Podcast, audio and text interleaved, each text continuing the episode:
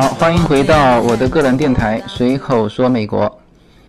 那么这阵子呢，大家和我在我的公众号以及喜马拉雅的评论上呢，就有很多互动。那我也觉得很很高兴能够跟大家有这种交流。那其中有一个事情要在这里说一下，就是我的公众号有很多的历史消息。就是我的公众号其实像一个专辑嘛，但是呢，你如果新登录的朋友，你一下子是看不见我发的以前的东西的，变成是我要新发一个你才能看得见。那看我以前的这些内容要怎么看呢？要点到历史消息里面去，那里面有我。一系列的从头到尾的很多的这种文章啊、照片啊，这个大家可以像听我的这个随口说美国的专辑一样啊，从头看下来。因为有很多朋友在我的在互动的时候问起这件事情，所以在这里跟大家说一下。那么我之前这个到美国移民美国之前啊，呃，有很多朋友啊，这个。聊起国外的生活，他们大部分是听来的啦，就说了七个字啊，叫好山好水好寂寞。那么这七个字对不对呢？因人而异吧，而且要看你在的地方。我原来的一个同事啊，这个聊起国外，因为他在自己在国外生活了很长时间嘛。我我好几个同事呃都在国外生活很长时间。那其中一个故事呢，就是我那个同事聊起他的一个同学，当时在报纸上、网络上看了一则招聘啊，哪里招聘呢？是新西兰啊，这个招聘，嗯，这个是干嘛？什么工作呢？就放羊啊。然后呢，这个一看待遇非常高，好像当时就折这这个是十年前的事情了，当时就折人民币大概一个月两万块钱。啊，那他就就去了，就报名就去了，然后也被录取了啊，然后就在在这个新西兰那边放养，结果放了两个月就跑回来了啊，那个地方那真的是叫好山好水好寂寞，怎么寂寞呢？这个新西兰大家知道哈，风景优美啊，这个地广人稀啊，人稀到什么程度呢？他说他放羊的那个地方当然非常大了。这个闭着眼睛赶着羊跑都没问题，但是他放羊的那个地方啊，就他一个人和那么一大群羊，每个星期有两天有一列火车经过那里，然后他就可以上去买一些生活必需品，那在火车上买哦，然后就继续放羊，啊，这种日子过了两个月，实在过不下去了，两万块钱。每个月的这个工资也也也也赚不动啊，这个就回来了啊，这个是一个好山好水好寂寞的典型哈。然后呢，还有一个同事跟我关系也比较好，原来在法国住了二十年，他在法国的一个小城市住，那个小城市那个小城镇呢，这个风景也非常美。呃，那他们两夫妻还都是博士啊，他还是个双博士。然后啊，在那个小城市呢，就是这个博士读出来，这个也找不到更合适的、赚的更多的这个工作。然后呢，夫妻两个就开了一个中国餐厅啊，然后在那边，风景好不好呢？风景非常好，法国南部嘛，你知道。然后呢，小日子过得。收入也还不错啊。他说这个曾经有过他们家有过来了一百多个人啊，就是他的那个小餐厅啊。他餐厅是就前面是餐厅，后面是住家嘛。来了一百多个人，一百多个人。他之前有跟我聊过，他的他做的还是比较高档的中国餐，就是中国和法国混合的那种餐嘛。然后他说他到他那边的。客人平均一个人消费大概是五十欧，那就是一餐饭他的收入啊，就是五千欧。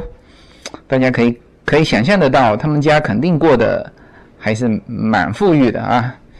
这个，那我曾经就非常羡慕的就就跟他说嘛，他说：“哎呀，我说我说你们这个法国好漂亮啊，我我去过法国南部啊，这个油菜花又是什么样的？这个在跟他聊，啊，他说了一句，他说啊，他说你风景是很好，但是呢，叫你看这个油菜花看三个月，嗯，你也觉得很无聊。我当时但是没那种感觉嘛，那反正听听就算了。当然后来他。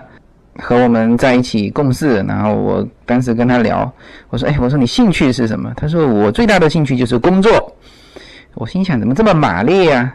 后来觉得，嗯，他可能在这种好山好水好寂寞的地方待了二十年。呃，我觉得他说喜欢工作，我觉得有可能是真心的啊。这这也是另外一个好山好水好寂寞的典型。所以说说这句话对不对哈？就是。各个地方各个地方不同，然后就说到我自己啊，那我现在在洛杉矶会不会觉得好山好水好？首先好山好水这个应该是都一样的啊，这个因为国外呢整个空气呀天，你看现在看出去天非常非常蓝，是湛蓝色的天，还不是那种天蓝色的天。那我小孩在这边也基本上不生病的，所以说那食品也安全。这阵子好像听说国内又冒出了什么僵尸肉，七十年代、八十年代的那个是这个，在美国是不可想象，绝对是不可想象。所以说看完这些东西，也觉得啊，小孩啊移出来是对的。那好山好水这个，我觉得大家是公认的。那就是说分歧就分歧在是不是好寂寞。那我之前出来之前也担心寂寞，也有点担心，因为朋友之间聊天嘛，就是说，哎呀，你这个出去之后你会很寂寞。我说我自我安慰嘛，我说我还好吧，我说我这个人也不是太喜欢这个中国太热闹的这种这种酒厂文化啊，一遇到喝酒我就我就有点怕。然后呢，最多是两三个人泡泡茶聊聊天，这这个是可以。然后呢，也比较喜欢什么呢？也比较喜欢这个写写博客、整理整理照片啊。之前我我在国内的时候，就就这些还做的比较多。原来有一个网易的一个博客，那写了很多东西啊，游游记啊，到处去玩的这个游记啊什么的。然后现在当然就移到公众号来了，所以我当时是自我安慰啊，我说这个我还。还行吧，我还还忍受得了这种寂寞啊，我还喜欢清静啊，是这样说的。那其实真正现在是什么感觉呢？就是好山好水好忙碌。你看我现在就每个月呢也也会去图书馆借那么几本书，但实际上，呃，他那个图书馆就是你二十天要还嘛，但实际上我这二十天还的时候啊，我基本上没有把这个书。认真的读完，有的基本上是根本没时间看。那么就是这种状态呢，就是感觉个人的时间很少，不像在国内。当然，国内有的时候就是，其实它是一种工作状态呢，就是泡泡茶，聊一聊这个各种的信息资讯。那其实这既是工作啊，又感觉是比较舒服的个人时间。那这这个在美国这边就就没有。然后我看身边的美国的朋友哈，也是忙忙碌碌。就是首先说，我们如果想出去找三四个人泡茶，那别人也得有时间啊，是吧？但是这边的美国的朋友 都是忙忙碌碌，他不像国内。所以说我这前一阵子我还跟一个中国的朋友聊嘛，我说这个好像美国人都很忙啊，他觉得很奇怪，他说不会吧？他说我们中国人才是最勤奋、最忙的。我说不是，我说其实美国人要比中国人忙，所以这一期呢就聊一下美国人的忙忙碌碌吧。首先说一下，就从我观察的，然后呢我们来看一看他们到底在忙什么。第一个当然就是工作了，我的感觉哈，就是在美美国的各种工作呢，应该说比国内劳动的性价比要高。就是每小时他他赚的钱比你国内的要多，所以说每个人他都希望能够出去去工作，那这个这一点上还是有比较显著的这个差别的。两个方面说，一个呢就是一个价值的问题，每小时他的收入就比你国内的这种这种劳动的工作收入报酬高嘛。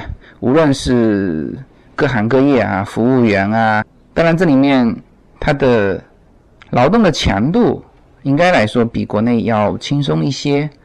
那比如同样做服务员，那为什么他们的服务员走出来那个精神状态就很好？嗯，他那个服务员每天工作的时间比我们国内的要工作时间短嘛？美国呢，就是各种工作好像也都很地位也都很平等。它不像国内的有一些工作，哎呦，你看你这个餐厅服务员就小弟小妹呼来喝去，你到美国这边，你你试试看这种感觉。我们当时第一次到美国，呃，旅行嘛，我们到盐湖城，那时候住在小希尔顿酒店，这因为我们是在国内就预定的嘛，然后到了前台，他说其他的名字都对，就我其中的我的朋友的一个名字，他说没有，没找到这个人。那这个当然是我们所预定的那个中介机构跟他们之间有些问题，但是呢，那个前台就是态度比较生硬嘛。这个我们我我那个朋友这个在国内威风惯了嘛，就是就是刚想发火，后来我我我发现他戛然而止，我就觉得很奇怪，我去问他，我说哎，我说你看你刚才那个样子，好像想对人家小姑娘发发飙。你你你后来怎么怎么收敛了？他说我看了一下那个前台小妹的手指上戴了一个将近两克拉的钻戒，他突然间觉得，哦，这个小妹可能就不是我们国内在前台那种能够被我们呼来喝去的那种小妹。对了，这个就是差别，就是在美国各种工作，它实际上。都是值得尊敬的，或者说都是很平等的。我就在美国的国家公园，你看过一个这个开粪车的小伙子。当时我们在国家公园这个公共的卫生间出来，就看见一部非常漂亮的车子。我操，这个不锈钢锃亮，然后那个红色的漆涂着，这个好漂亮的一部车子停在我们面前。然后呢，车上下来一个穿着蓝色制服的，就蓝色跟白色制服相间的一个好帅的小伙子。他那个制服身材这个就特别笔挺。然后呢，下来这个按了个钮啊，就从那部车上伸出一个黑黑的管子啊，到那个公共洗手间里面去了。哦，一看才知道这个是在我们中国就是个粪车嘛。但是，人家那个小伙子那个精神状态。就觉得很光荣啊，这个工作也特别的有兴趣。那这个场景我在欧洲也是这种感觉，就是你去欧美吧，这种发达国家，你去看他们的服务员跟你眼神之间的那种交流，他的微笑是真的能够给你带来喜悦感的微笑，就不是我们的香格里拉酒店里面小姐那种训练出来的那种微笑。所以这个就是。工作给美国人带来的一种感觉，这种感觉我觉得是不太一样的。那我们其实国内很多上班族啊，或者是各种工作，其实是不喜欢自己本职工作的，就是大量的这种什么世界那么大，我想去看看啊，各种辞职，各种情绪的宣泄。但是我觉得在美国，大部分的美国人是喜爱自己的工作的。之前我也听我另外一个朋友有聊过，他他也是第一次当时到美国，到了美国东部，当时在一个游艇上，一个老奶奶给他们当导游嘛，给他们声情并茂、绘声绘色，带着非常大的感情的在那边讲美国的历史啊，这这这就是一个导游。然后后来跟他们聊起来，这个其中聊到一句话，因为我那个朋友就。就说不太喜欢现在的工作嘛，然后那个老奶奶就很意外的、很奇怪的问他说：“哎，你如果不喜欢这份工作，你为什么会去做它呢？”啊，这个又是另外一个话题哈，这个回头再展开，就不在这里展开了。但这个确实是是一个差别，确实是个差别。所以说，嗯，首先我们说美国人忙什么呢？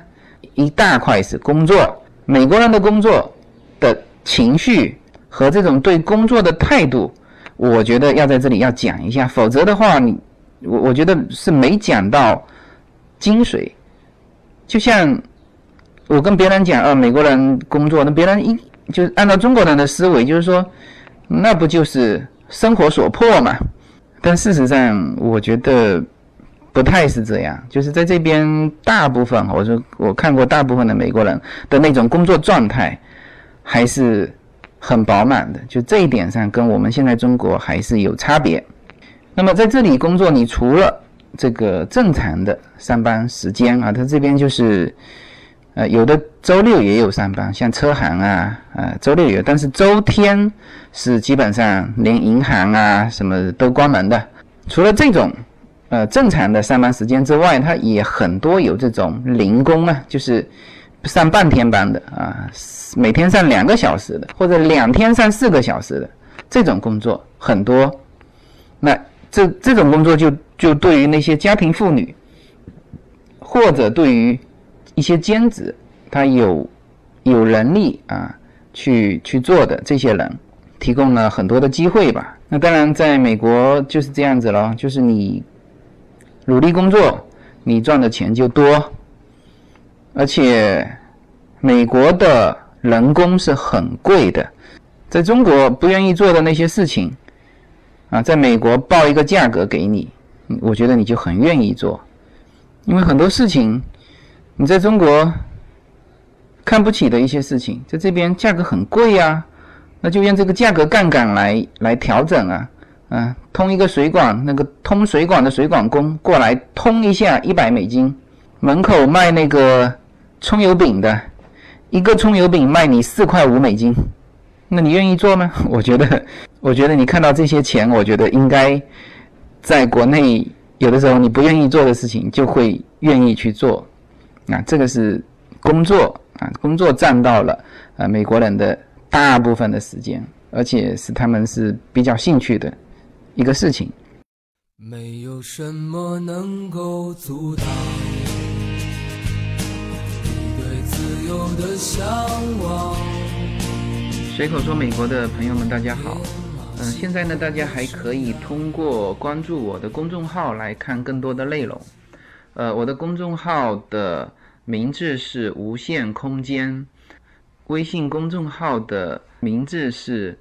呃，大写的 L 一二零一零零一一五，这个公众号里面含有随口说美国的一些内容，就是我拍的一些照片，以及我在随口说美国中提到的一些画面，当然也包含了我个人的一些文章、观点、旅行的一些照片，欢迎大家关注，谢谢。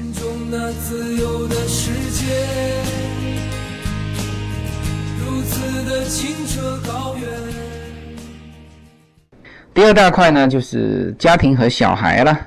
那在这边是这样，就是说老一代不带小孩是主流，只有什么呢？我看过的只有华人和墨西哥人的家庭有这个老人帮忙带第三代的。我们就曾经在一个公园里面看过，就正好看到两个现象嘛。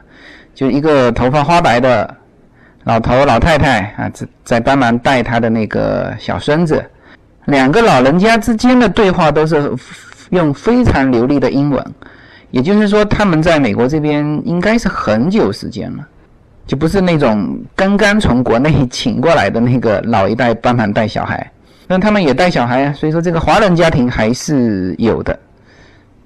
但是呢，华人里面好像香港人和台湾人就比较少，比较少。那个大陆过来，就从中国大陆过来的这种观念会会比较多，就是可以帮忙带小孩。那另外一个场景是什么呢？就是墨西哥人，那那个是大家庭，我们就看见过这个一个墨西哥的妈妈还比较年轻呢，带了十个小孩出来。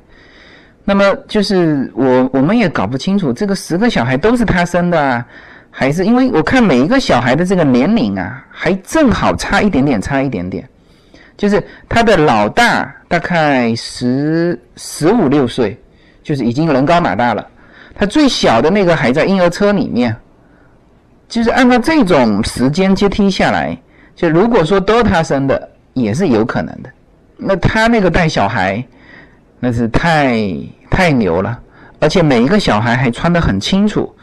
我们当时看到这个场景的时候，我跟叶子说：“哎呀，我靠！我说人家。”这个十个小孩都带得来啊，一个个还穿得蛮清楚的。我们家带两个小孩出门，有的时候还忘记洗脸了。我说你看人家多牛，而且他那个墨西哥的妈妈到了这个这个公园之后，小孩子呼啦上出去玩，那个妈妈和他的那个大哥啊，就始终坐在那个长条凳上没动过，就是。小孩是这样，就是说大的可以带小的，稍微大一点的可以正好跨一代带小一点的，然后呢自己在那边玩。我看了他们快一个小时，只有在出现这个下面打打闹闹，已经这个纠缠不开的时候，他妈妈也没站起来过，所以呢，他那个老大站起来，就起来调解了一下纠纷啊，又坐下来。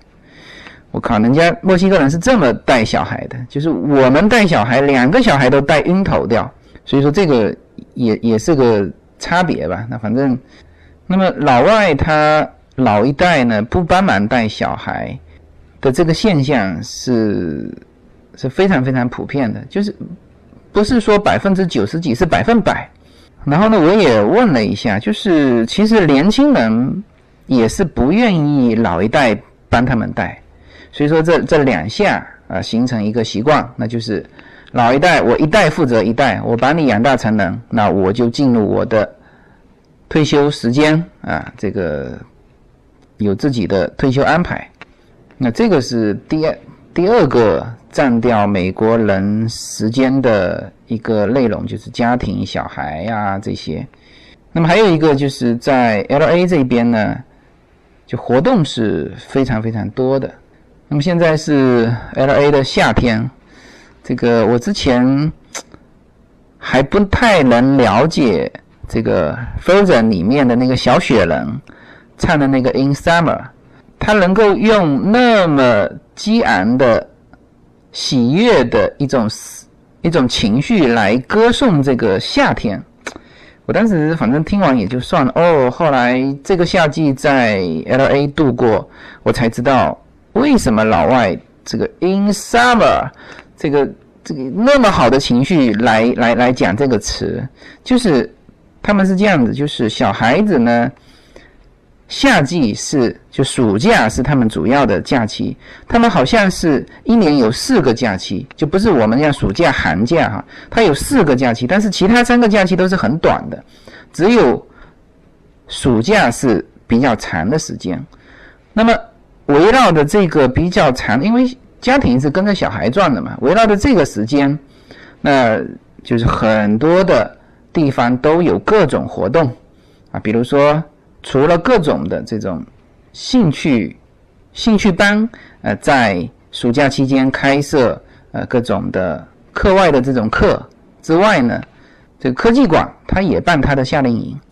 比如说，甚至连我我我我经常去的那个 Huntington Library，就是一个图书馆。当然，当然那个不是图书馆了，就是它集了收藏、艺术、教育、图书啊在一起的那个那个地方，它也办它的夏令营。然后呢，很多地方就有各种的夏季广场音乐会。前一阵子我们就去了 Huntington Library 的音乐会，那感觉是很好的，就是。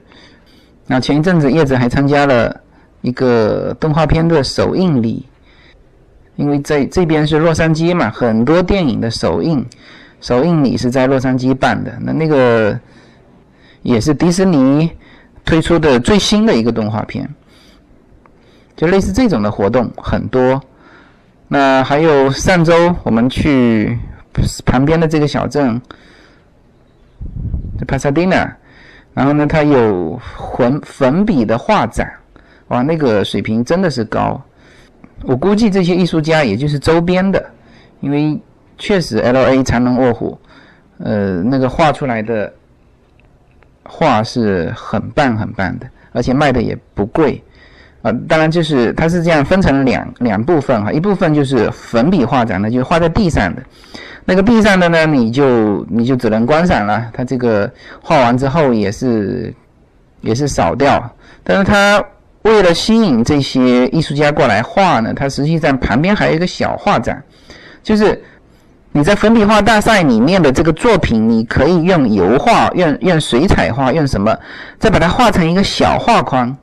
旁边有一个有一个纸啊，就是你把它的你的价格写出来，就是比如说我想卖三十五块钱，我就写在那里。然后如果有人来买呢，他就从三十五块钱开始啊，比如说他的号码是几号，比如说一百零五号，他就写 OK 三十五块钱，那就有人想买。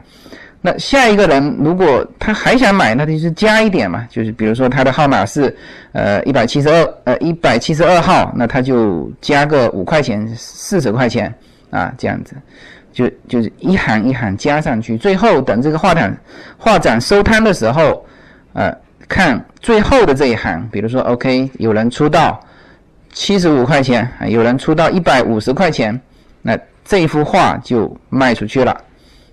他用这种方式，既吸引艺术家过来呢，艺术家呢又可以当成是一个，呃，这个销售自己的画的一个机会，啊，那这个我觉得是挺好的，而且我觉得不贵呀，他那个画确实都画的很棒，然后也就是几十块钱，然后都是油画，那大概面积当然也不大，就是一本书这么大的这个面积。那还有什么呢？还有正好啊，那天正好还是 Father's Day，呃，有这个粉笔画展，旁边还有一个老爷车的车展啊。这那个老爷车车展我也是呃大开眼界，大概集了有四五十部车，然后都是老爷车。它其实说是老爷车，就是就不是那种古董车了。它古董车不断的改装，不断的维护，然后每部车就像一个艺术品一样，里里外外。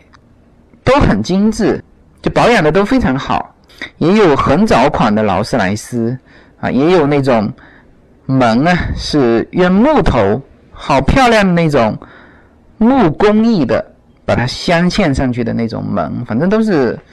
很很老的一些老爷车了，但是很漂亮。我下一次的公众号上，我准备把这些照片可以给它贴出去，大家看一下。所以说，在这边的这种闲暇时间，它会有这种各种的活动，把你这个填满啊。这个儿童的啊，有儿童的啊，家庭的你可以去旅游啊，这个周边的国家公园。所以说这些时间呢，就可以把平时的日常生活的。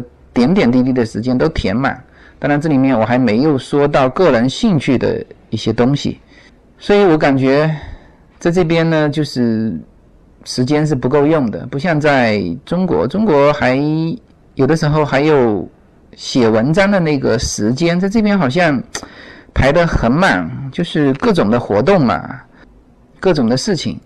好吧，那这期呢就聊到这里。那这期说是聊美国人的忙忙碌碌，实际上聊了很多，呃，扯七扯八的东西。那反正，呃，随口说美国嘛。我本身的这个节目的基调就是这样子，呃，这个想到什么说什么。那反正说的都是有关于美国的东西。好，就到这里啊，谢谢大家。